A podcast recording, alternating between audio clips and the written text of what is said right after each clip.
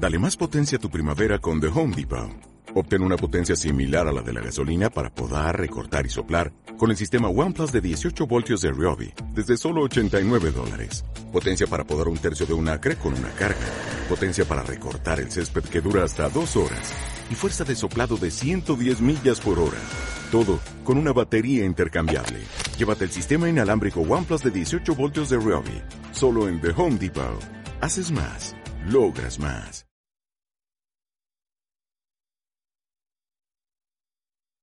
Sacrificio, responsabilidad, entrega, compromiso.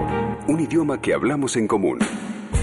Palabra de campo. Palabra de campo. Daniel Aprile. En Radio 10.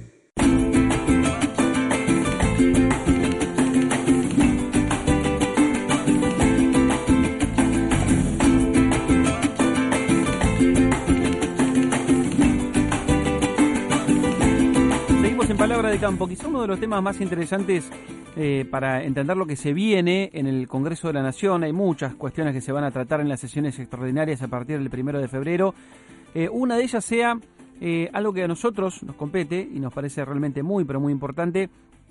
Y es un trabajo que se ha desarrollado desde hace mucho tiempo entre el Consejo Agroindustrial Argentino y el Gobierno Nacional, que es el proyecto de ley para el desarrollo de la actividad productiva la actividad productiva, industrial. Eh, ese es uno quizá de los temas, pero con algo concreto, ¿no? Sobre lo que se puede llegar a ver crecimiento en la Argentina.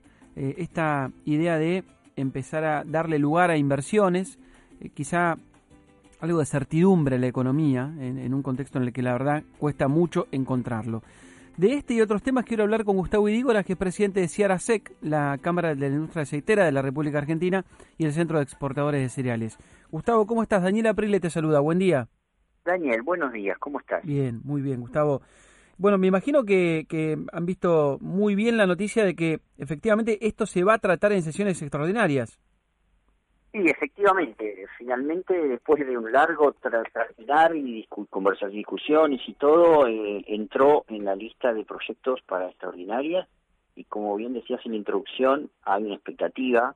Eh, la Argentina de hace 30 años no tiene estímulo a la producción agroindustrial eh, y me parece que es uno es un sector imprescindible para para salir de, la situación económica y social en la cual estamos y sobre todo para tener una estrategia exportadora, que es el, principal, la principal necesidad que tiene nuestro país en este momento.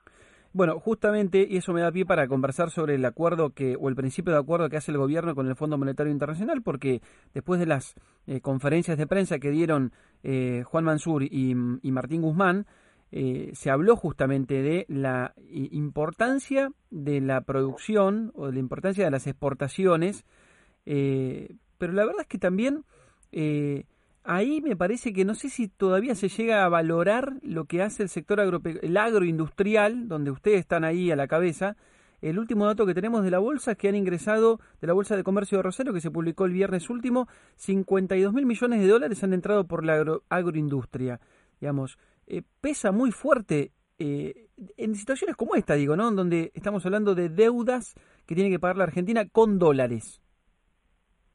Sí, efectivamente, cuando uno ve los números de, cierre de lo que fue el año 2021, se encuentra en primer lugar con que Argentina logró un crecimiento fenomenal del valor de las exportaciones. eh, casi 15 mil millones de dólares, además de eh, balance comercial positivo. Es decir, son 15 mil millones de dólares que le quedaron al Banco Central que los pudo usar para otras cosas, ¿no? Eh, y eso fue muy importante porque si no hoy probablemente ya estaríamos hablando de, de, una crisis mucho más profunda si eso no hubiera sucedido. Ahora, de esos 15 mil millones, 12.500 fueron generados por el agro. Eh, es decir, que el, agro es un participante muy activo, el 75% de las exportaciones, pero cuando vemos por, por dólar neto, estamos cerca más de 8 dólares cada 10 dólares. Eh, eh, con lo cual, naturalmente, el principio de acuerdo que anunció el gobierno y que también anunció el Fondo Monetario eh, es un, es un eh, indicio y un hito eh, positivo para ir en ese camino de estabilidad, porque todos necesitamos la estabilidad, la estabilidad económica. Cualquier persona que, que, nos está escuchando necesita todos los días saber qué va a pasar el mes que viene, cuál va a ser la inflación, la tasa de interés, eh, el tipo de cambio, el acceso al crédito, cuál va a ser la tasa de crédito para poder invertir. Bueno, todo eso Argentina hoy lo tiene distorsionado. Entonces necesitamos empezar a ir normalizando la economía, pero para normalizar la economía hay que tratar de, entender, sobre todo las fuerzas políticas, que es imprescindible tener una política exportadora agresiva, permanente, que siempre nos brinde superávit. Argentina necesita 20 años de superávit comercial para, para poder lograr el crecimiento soñado que todos tenemos. Mm. ¿Y cómo impacta o cómo conspira la brecha cambiaria que hay entre el dólar oficial y, los y el resto de los dólares? No hablo solamente del dólar informal, hablo del resto de los dólares, que son eh, dólares que existen en el mercado, el contado con liqui o, el dólar bolsa, digamos, el resto de los dólares que tienen también una distancia muy, pero muy grande, una brecha muy amplia.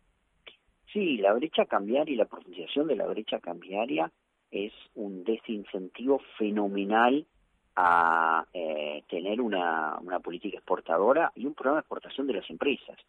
Eh, genera, en primer lugar, eh, una expectativa de que pueda haber alguna corrección cambiaria.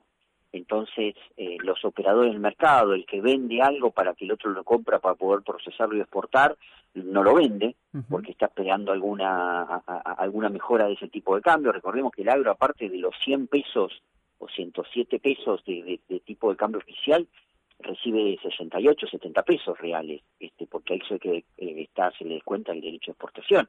Entonces, eh, hay una diferencia fenomenal. Por eso me parece muy importante los acuerdos con el Fondo Monetario, que vamos a ver luego cuando, cuando aparezca el entendimiento y la discusión en el Congreso y todo, van en un sendero de estabilidad fiscal, monetaria y cambiaria, va a empezar a normalizar la economía y claramente la brecha debería ser una de las cosas que debería tender a reducirse y eliminarse. Gustavo, el año pasado, decías, fue muy bueno en términos de exportación, con precios a la alza que han ayudado a los ingresos que tuvo la Argentina. Pero este 2022 empezó ya con una campaña que va a tener consecuencias seguramente por la sequía. Después veremos cuáles, pero se habla de una pérdida, por lo menos en cuanto a cantidad en soja, en maíz también seguramente habrá también pérdidas por de rendimiento y pérdida de calidad, probablemente, que es a veces lo que a ustedes eh, desde la industria les termina impactando. ¿Qué proyección tienen ustedes de este 2022?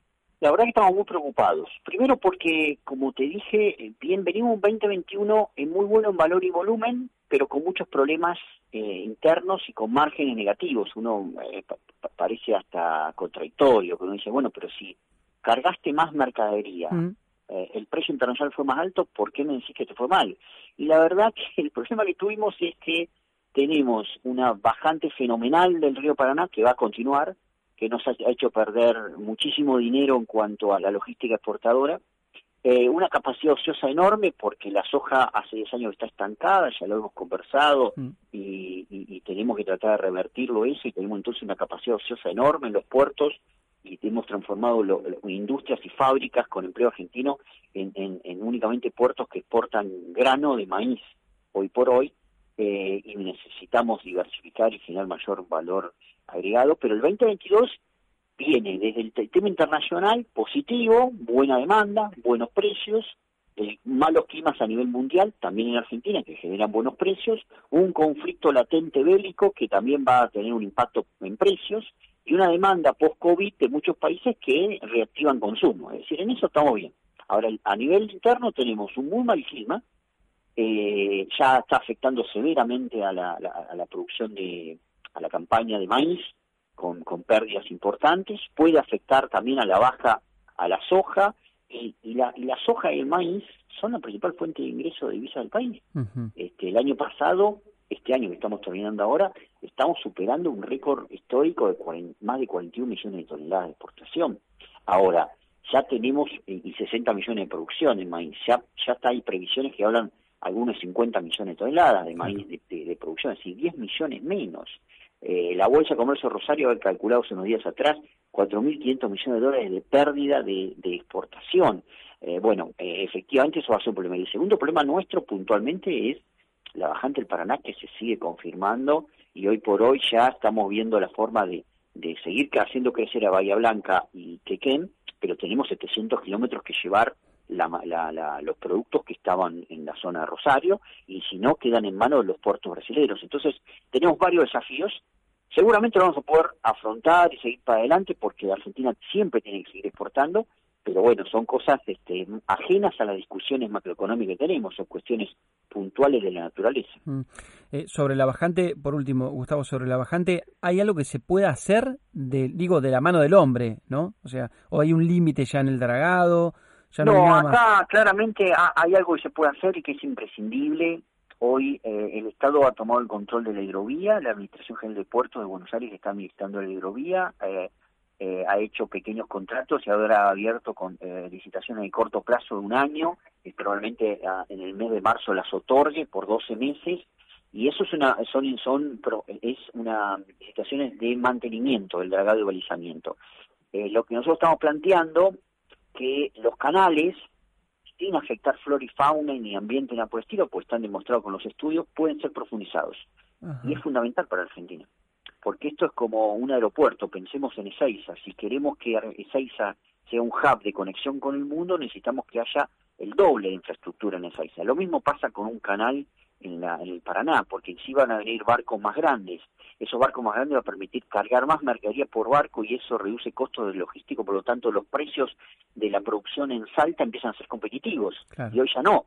Y eso activaríamos a todo el interior para poder exportar más desde todos los puertos que están sobre, sobre el Paraná. Entonces, bueno, estamos con conversaciones con el gobierno para que acelere todos estos procesos de licitación. Gracias, Gustavo, por la charla. Un abrazo grande. Bueno, que tengan buenos días. Igualmente. Gustavo Irígoras, el presidente de Ciara SEC, la Cámara de la Industria Aceitera de la República Argentina y el Centro de Exportadores de Cereales. Sembramos buena información. Palabra de campo. Daniel Aprile en Radio 10.